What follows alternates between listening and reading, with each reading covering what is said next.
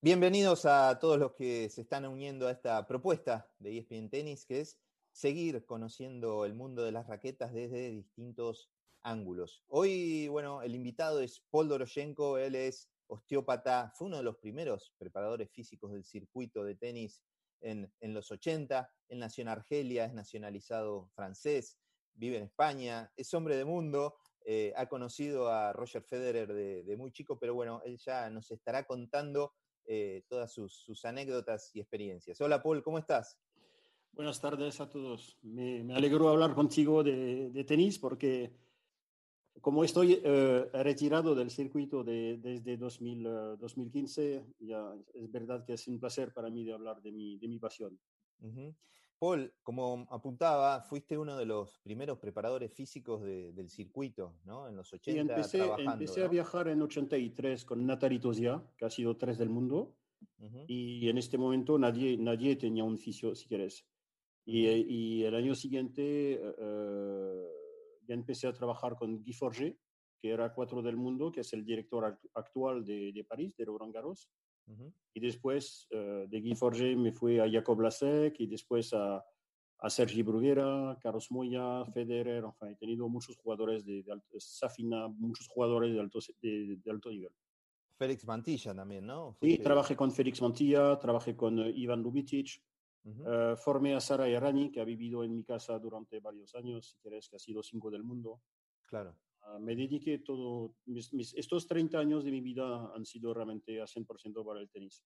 Al inicio empecé de fisio, si quieres, después uh, nadie hacía preparación física, yo e, era atleta de alto nivel y porque era muy fuerte, toda la gente pensaba que sabía muchas cosas de la preparación física, que, que, no, que no era.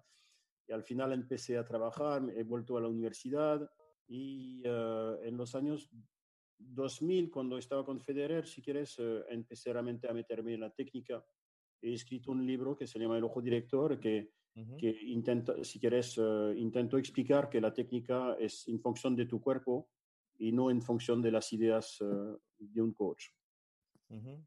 Eh, Paul, ¿cómo notaste, si, si tuvieras que hacer un, un, una escenografía y una radiografía en realidad del, del tenis en, en, los 80, en los comienzos de los 80 y, y por décadas, ¿no? ¿Cómo, ¿Cómo, fuiste notando la evolución, sobre todo de la preparación física, ¿no? De, del aspecto físico? Sí, sí, si quieres, todo, todo, ha, todo ha cambiado mucho, si quieres. Decir que en los años 80 era todo muy simpático, estábamos todos amigos. Es decir, uh -huh. que no sé, uh, Bruguera jugaba con uh, Nalbadian, por ejemplo, y bon, imagínate que después estos dos se van a cenar juntos. Es que en 80 era un poco así. Y después todo ha cambiado. Es decir, uh, los teams han hecho más, más grandes, un fisio, un osteópata, un trator físico, un segundo coach. Uh -huh. los, la, el price money ha sido más fuerte.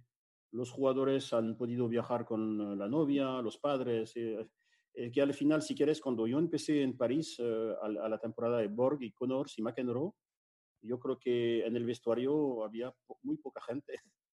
y, y, vas ahora en el vestuario de París a la primera semana, es inviable decir que hay gente de todos lados, es decir, es completamente diferente.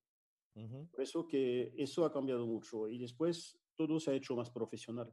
Los, los primeros preparadores físicos venían del atletismo, no tenía ni idea del tenis, si quieres. La, la, preparación física de los años 80 era levantar pesas y correr. Y punto. Y poco a poco unos, unos jugadores han empezado a meterse un poco más ahí. Sí. Los preparadores físicos han empezado a ser un poco más orientados a tenis. Yo venía del boxeo, por eso que para claro. mí ha sido bastante fácil porque es muy parecido. Es, es mover rápido, mover los pies y al final uh, el boxeo me ha dado muchas cosas para el tenis. Uh -huh. Pero poco a poco, si quieres, se ha hecho todo más profesional. Uh, tú tienes unos preparadores físicos como Pat Echeverry, de, que era el preparador físico de Courier, de Jim Courier, de, de Sampras. El americano, había Pat Echeverry en Estados Unidos, yo estaba en, en Francia, España. Eh, y había varios grandes preparadores físicos, pero estábamos, no sé, cinco, cinco cinco personas. Claro. Claro. Y no había, no había intercambios porque ahora mismo, si quieres, hacemos un chat, tú estás en Estados Unidos, yo estoy aquí, eh, Internet ha cambiado todo, pero, pero, antes, cuando en los años 80 viajaba, yo viajaba con una, una pequeña maleta con libros y cada, cada vez tenía, no sé, 4, 5, 10 kilos de libros, porque no había otra forma. No había, no había computadora. Pagaba sobrepeso de equipaje siempre. No, es que, después de cada torneo. no, era, eh, no era así, si quieres. En los aviones, cuando tú trabajabas en el deporte, te, te dejaban llevar la camilla y mucho sobrepeso y nadie decía nada. Eh, cuando viajabas en económico para ir a Australia, te tumbabas en, en, sobre cuatro plazas porque claro. estaba lleno. a todo eso ha desaparecido. Y, con los años, ustedes, los, los, los, fisioterapeutas, los entrenadores y, y, también los jugadores, es como que se fueron perfeccionando aún más y siendo quizás hasta, entre comillas, más profesionales o conociendo otras, otras alternativas, ¿no? Para perfeccionar el físico. Sí, si quieres, eh, cuando tú viajabas en estos años, estabas eh, la, zona, la zona de preparación física, donde toda la gente hacía el físico, estábamos mirando un poco lo que hacían los demás.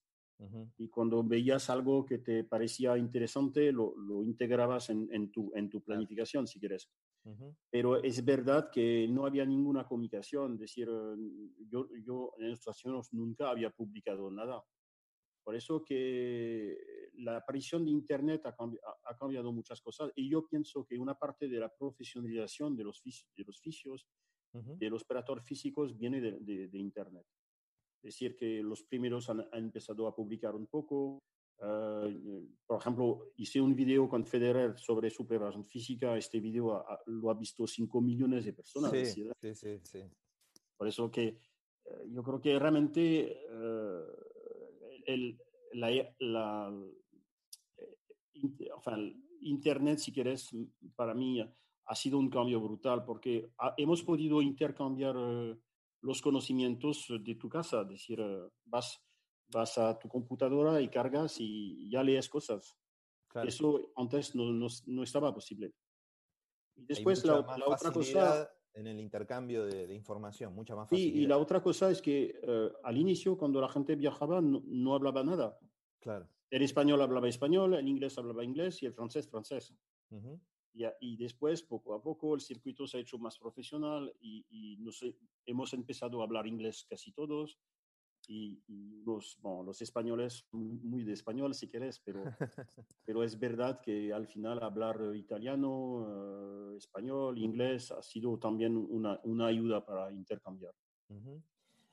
Paul, después hubo el ingreso en, el circuito, en, la preparación de las neurociencias, ¿no?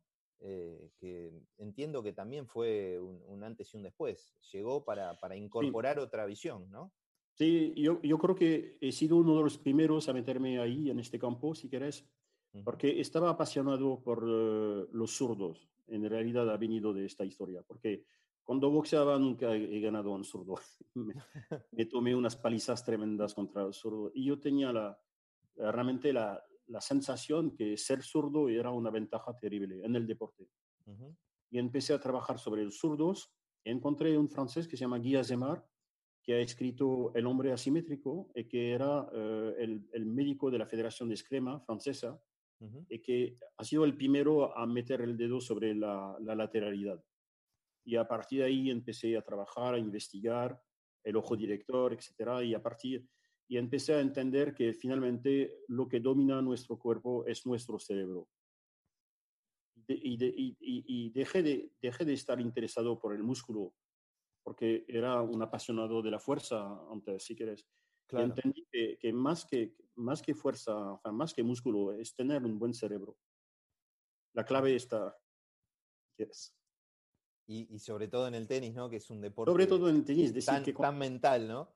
Cuando ves Federer, si quieres, él, él, él, él, se sirve de la energía de los otros, es decir, no, no genera energía. Federer baila con el tenis, es que es otra cosa. Nadal la produce, por eso que son dos tenistas completamente distintos.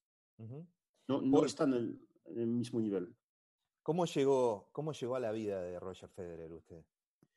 Eh, yo trabajaba con Bruguera, Sergi Bruguera, que en, en, en, era el año 96, estaba lesionado y su padre me, me, me, ha llamado de Biarritz, me fue a Barcelona varias veces porque era complicado trabajar con Bruguera. Es una familia un poco, un poco rara.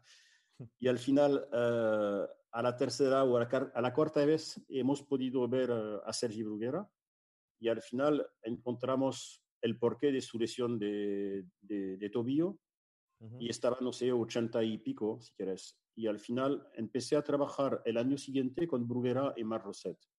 Uh -huh. el, el, claro. el, y que hacía dos metros y pico. Sí. Y Roset sí. es muy complicado tra trabajar con, con Mar Roset. Sí. Es un tío eh, muy tío, muy simpático, pero completamente arriba no está todo acabado. Y al final, eh, después de, no sé, dos meses así, una vez Bruguera viene a verme, Luis Bruguera, y me dice, Paul, Roset se acabó la historia. Ahora estás trabajando para mí full time. Uh -huh. y, y, así fue.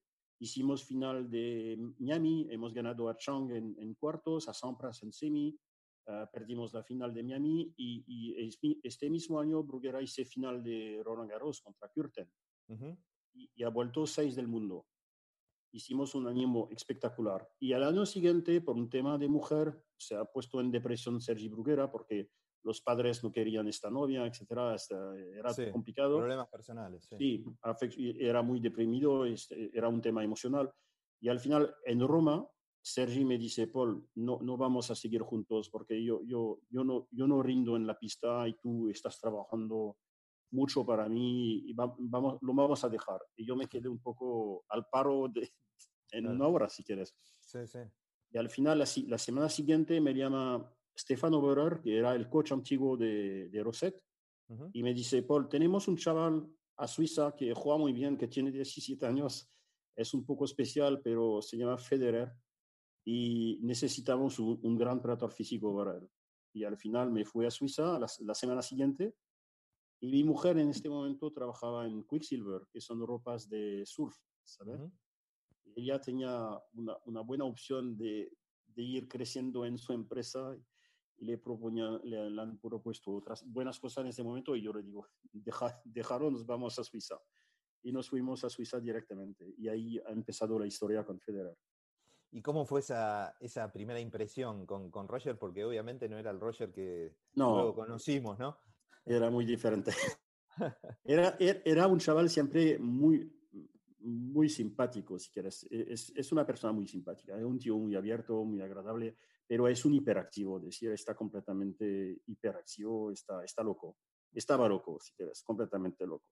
No paraba de cantar, de gritar, de hacer el tonto, no venía a la preparación física, tenía que ir a buscarlo. Su piso era un, un, un follón, pero brutal, no sabía si estaba dentro o no. Es decir, por eso que estos años con Federer han sido complicados, ¿eh? es decir, no te creas que ha sido la sonrisa todos los días.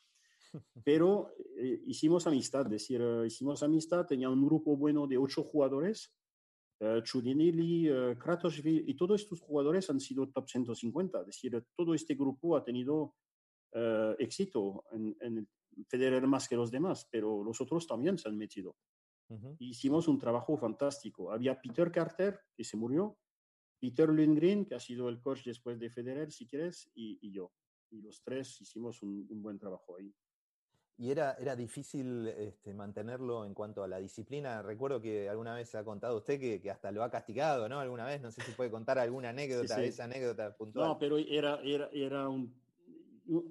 Eh, hay un, un sponsor que nos, nos lleva, ¿sabes? Lo para, para tapar las paredes, unas grandes, uh, no sé cómo se dice en español, estas... Uh, unas lonas cosas, o unas... Sí, unas lonas verdes, pero nuevas. De, de, el banco era UBS o algún banco de Suiza que era el sponsor y, y Federer el primer día toma la tira contra la loma, entra por el mango y te hace un hoyo de un metro cuadrado. Pero estaban puestos de la, de, de la mañana. Bien, enfado de, de, de, toda la gente de Swiss y al final lo han castigado a, a, pasar un pequeño camión a la mañana, a las 6 de la mañana, hacia, no sé, en, en, la, en Swiss a la mañana, hacia menos, menos algo, menos dos, menos tres. él tenía su gorra y la, la, la, ¿cómo se bufanda y todo, y, todo eso, y estaba con su pequeño camión para limpiar las peluches de las pelotas, porque las pelotas hacían un, peluche, si quieres, y, y, lo tenías que limpiar todos los días. Y, todo, y durante toda una semana venía a limpiar eso, decir... Pero, ¿Y aprendió allí o no? ¿La lección? O no, no, no, es que era increíble, es que empezaba enseguida otra, otra vez y lo tenías que castigar otra, vez. pero, pero era, un poco, era un poco molesto también eh, con los golpes, ¿no? Emulando ser un boxeador. Hasta, que, usted le dijo, este, mirá que tengo mi pasado, ¿no? También. no. Es que como él sabía que venía del boxeo. Sí. Y, y, él, él tiene, tenía mucha vergüenza con su nariz, porque tenía una, una nariz muy gorda. Y él me decía siempre, no soy, no soy guapo de la nariz, pero cuando estaré uno del mundo nadie la va a mirar.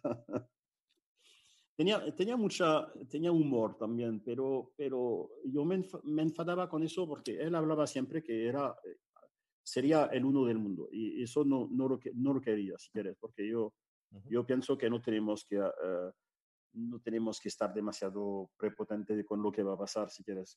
Eh, me gusta más la persona un poco bruguera, por ejemplo, que es, no habla nunca, que va a ganar o nada.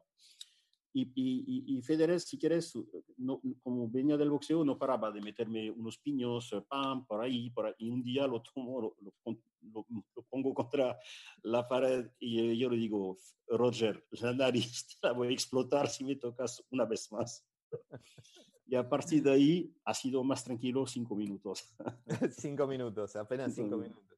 Eh, pero bueno, esa, esa, quizás esa idea que él tenía, eh, quizás cree que esa idea de decir, bueno, yo voy a ser número uno del mundo, también lo, lo ayudó en cuanto a, su enfoque. Si, si, si quieres, yo tenía una, una, muy buena relación con Peter Carter y al final toda la parte de las neurociencias que estaba desarrollando en este momento Peter Carter me, me, hice caso de muchas cosas. Por eso que ha sido realmente un trabajo muy, interesante en Swiss Tennis porque teníamos una pequeña federación, teníamos dinero, no mucho dinero, pero dinero, y una, una, era un, grupo, un grupo muy unido, si quieres, entre...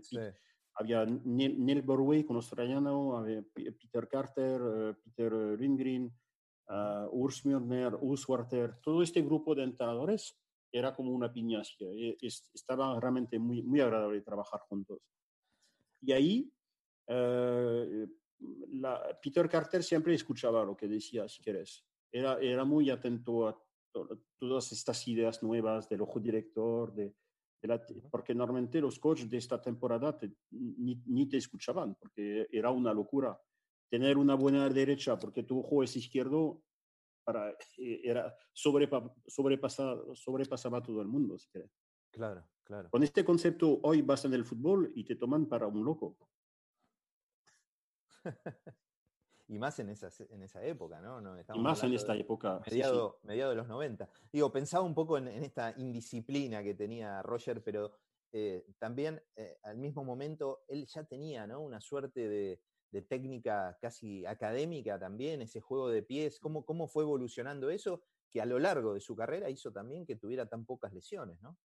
Si quieres, eh, la, suerte que ha tenido Roger es que yo venía de Sergi Bruguera. Sergi Bruguera es probablemente el español que ha cambiado el tenis español. Es decir, que Sergi ha empezado a jugar igual de bien en rápida o en hierba que en, en tierra batida. Pero para jugar bien en tierra batida, si no, si no mueves bien, no puedes jugar en tierra batida. Por eso que muchos americanos, yo me recuerdo como Gambill, como todos estos americanos, eran incapaces de ganar un, partido en tierra batida. Incapaz. Jugaban muy bien, pero no, no sabían mover. Eso que la, la, suerte de Federer es que estos tres, cuatro años que pasé con él ha sido realmente una, una una buena oportunidad para él de aprender a mover en, en, en, tierra, resbalar, tomar los apoyos. Y ha sido realmente eh, todo lo que aprendí de Sergi Bruguera lo, lo he puesto con Federer. Paul, hace aproximadamente 10 años usted fue a la Argentina, dio varias conferencias y, mm, y recuerdo que dijo que Federer podría jugar tranquilamente hasta los 40 años. En agosto, ya muy poquito tiempo, Roger está cumpliendo 39 años. Sí. No, me, no me equivoqué. No, se ha equivocado. Digo, ¿en qué se basó para hace una década decir que Federer hasta los 40 años podría jugar? Porque al nivel físico, la gente lo que no se da cuenta de Federer es que Federer es, es un animal, si quieres. Es muy fuerte. Levantaba en mi temporada más de 100 kilos en press de banca. No tiene brazos muy desarrollados, pero es muy fuerte. Es, es un atleta, es realmente un atleta, es muy rápido, tiene una coordinación supranormal, es decir, es realmente, tiene una visión, la, la, visión de Federer, la visión dinámica, que lo se llama la visión dinámica, su capacidad de lectura es, más que, eh, es muy, muy superior a la normal. Por eso que Federer está construido realmente para el tenis. Un metro ochenta, un metro ochenta y cinco, uh, unos uh, 80 kilos, 78, 80 kilos. Es, es, son las medidas perfectas para el tenis. Lo tenía todo. todo. Tiene brazos largos, tiene, tiene un, un juego de, de, pie impresionante. Cuando boxeaba con Federer, es que realmente la gente pensaba que había hecho boxeo, pero nunca. Uh -huh. Tenía parece, todo, sí. parece un bailarín muchas veces este, sí, sí, Sí, pero es, es, es, el tenis es un baile, si quieres. Decir que el tenis se queda un juego y entiendes que ser atleta es un más, pero no significa que porque eres buena atleta vas a jugar a tenis. Uh -huh. Me gusta más un pequeño gordito que juega bien que un tío musculoso que, que no tiene idea de, de, la, de la, bola. Es decir, uh -huh. hay, hay, gente muy fuerte, muy atlética que me gusta. Federer, Federer, lo que te he dicho al inicio es que se sirve de la energía de los demás, es decir, solamente con el timing, la preparación la preparación muy pronto, prepara pronto, si quieres, lee bien, está siempre bien. Ahora, ahora efectivamente, con los años, ha perdido un poco de velocidad. Uh -huh. si, mueves bien Federer hoy, pierde más puntos. Es que yo jugaba con él, si quieres. Cuando vi, yo jugué a un buen nivel francés, pero normal, a un nivel nacional. Uh -huh. Y, y, como veía tres minutos de Swiss tenis, de que la Suiza es el país el más aburrido del mundo, uh, porque no hay nada a hacer. Al final, el fin de semana nos íbamos a Swiss Tennis, yo tenía la, las llaves de Swiss Tennis y, y, y, y jugábamos un poco. Bueno, era muchísimo más fuerte que yo, pero uh -huh. yo sacaba bien, podía sacar de vez en cuando unos juegos, uh, bien. Y después de un año, Federer ha hecho un salto de calidad y era sí. un, un, masacre. Un masacre. Uh -huh. Y al final le he obligado a jugar de la mano izquierda, porque yo soy mal perdedor, si quieres. y al final lo ganaba de la mano izquierda, no sé, tres meses. Y después uh -huh. empatamos y, y, tres meses después él me ganaba de la mano izquierda. Poli, ¿cómo era, cómo era la preocupación, me imagino, que, que tendrían Robert y, y Linet, ¿no? sus padres, este, en, cuanto, en esa época eh, en la que Roger, bueno, era bastante indisciplinado? ¿Ellos se preocupaban, hablaban con ustedes también, con sus entrenadores? Es que es, es, es la, buena, la suerte que ha tenido Federer es esta cosa, sus, estos padres, si quieres. Uh -huh. Estos padres han, han, sido muy tranquilos con el tenis. Es decir, a ningún momento han interferido sobre todo nuestro trabajo. Yo, yo tengo un recuerdo in, in, increíble de eso, porque hicimos una cena a la final del año uh -huh. y, y, nos dan a, a, Peter Carter, Peter Ringgreen y a, y, y a mí me dan un sobre con un poco de dinero, de, estaban contentos, había ganado el Orange Bowl y todo eso, y me dan sobre. Bueno, no, no abrimos el sobre todo, y, y había una, una, una, tempestad de nieve increíble porque era final del año, era diciembre en Suiza, y cuando llego a mi casa había mucho humo en mi coche, abro las ventanas para limpiar un poco las ventanas, eh, y había mucha, no sé cómo se dice, no humo, pero sobre los vidrios, ¿sabes? Sí, no sé sí, nada. Sí. Abro el, ab abro el sobre, y wow, me viene una, un, un viento terrible y, y, todo el dinero que tenía en la mano se va. y al final eh, lo había perdido, si. Y a la mañana salgo de pronto y todos los billetes de, que me había dado el padre de, de Federer estaban pegados en, en, un árbol. y he podido recuperar, recuperar todo. Pero eran muy buenas personas, si quieres. Decir que a ningún momento Uh, la, la, madre de, de, Roger me decía que pensaba que su hijo era un poco idiota, si quieres, porque trabajaba muy mal a la escuela, es, verdad. tenía una, una concentración cero. Imposible, la concentración de Federer nunca ha sido buena, si quieres. Claro. ¿Y, y a qué, en qué podemos este, empezar a escarbar para, para conocer ese cambio de personalidad, ¿no? ¿Por qué ese cambio de personalidad de Roger con los años, de su adolescencia a su adultez? Yo creo que ha, sido el trabajo de primero el equipo de Swiss Tennis. yo creo que le hemos dado bastante herramientas para mejorar también. Es decir, más fuerte eres físicamente y tu cuerpo te obedece. Es decir, un, un, cuerpo débil manda, un cuerpo fuerte obedece. Al final, si tú eres fuerte, el cuerpo hace lo que quieres. Bien eso te da más tranquilidad también, es decir, al nivel técnico. Claro. Después, después yo pienso también que Peter Carter y Peter Lindgren le han dado un poco, mucha tranquilidad. Es decir, a ningún momento ah, hemos hablado de Federer como el futuro crack del, del, del mundo. Eh, estamos a la opuesta de lo que hace Nick Bolitieri, que cuando cada vez que tiene un chaval ya le mete top 10. Nosotros hemos hecho el contrario. Nunca, nunca, no queríamos ni interview ni ni prensa, ni cosas así. Y después eh, ha sido, ha sido la, la intervención de un psicólogo deportivo que durante tres años ha trabajado con Federer y realmente se ha visto que también había sus rutinas un poco más, más eh, cuadradas, sabía un poco más que tenía que hacer. Y yo diría Nike también, que ha sido un sponsor que ha dicho, mira chaval, yo te pongo aquí un dineral, pero cálmate, yo quiero que seas un gentleman. Y eso, si yo te pongo un medio millón de euros en la mesa, vas a hacer un esfuerzo para cambiar también. Yo creo que Nike tenía claro que, que Federer sería un, gentleman del tenis, al opuesto de un Agassi o de un Nadal.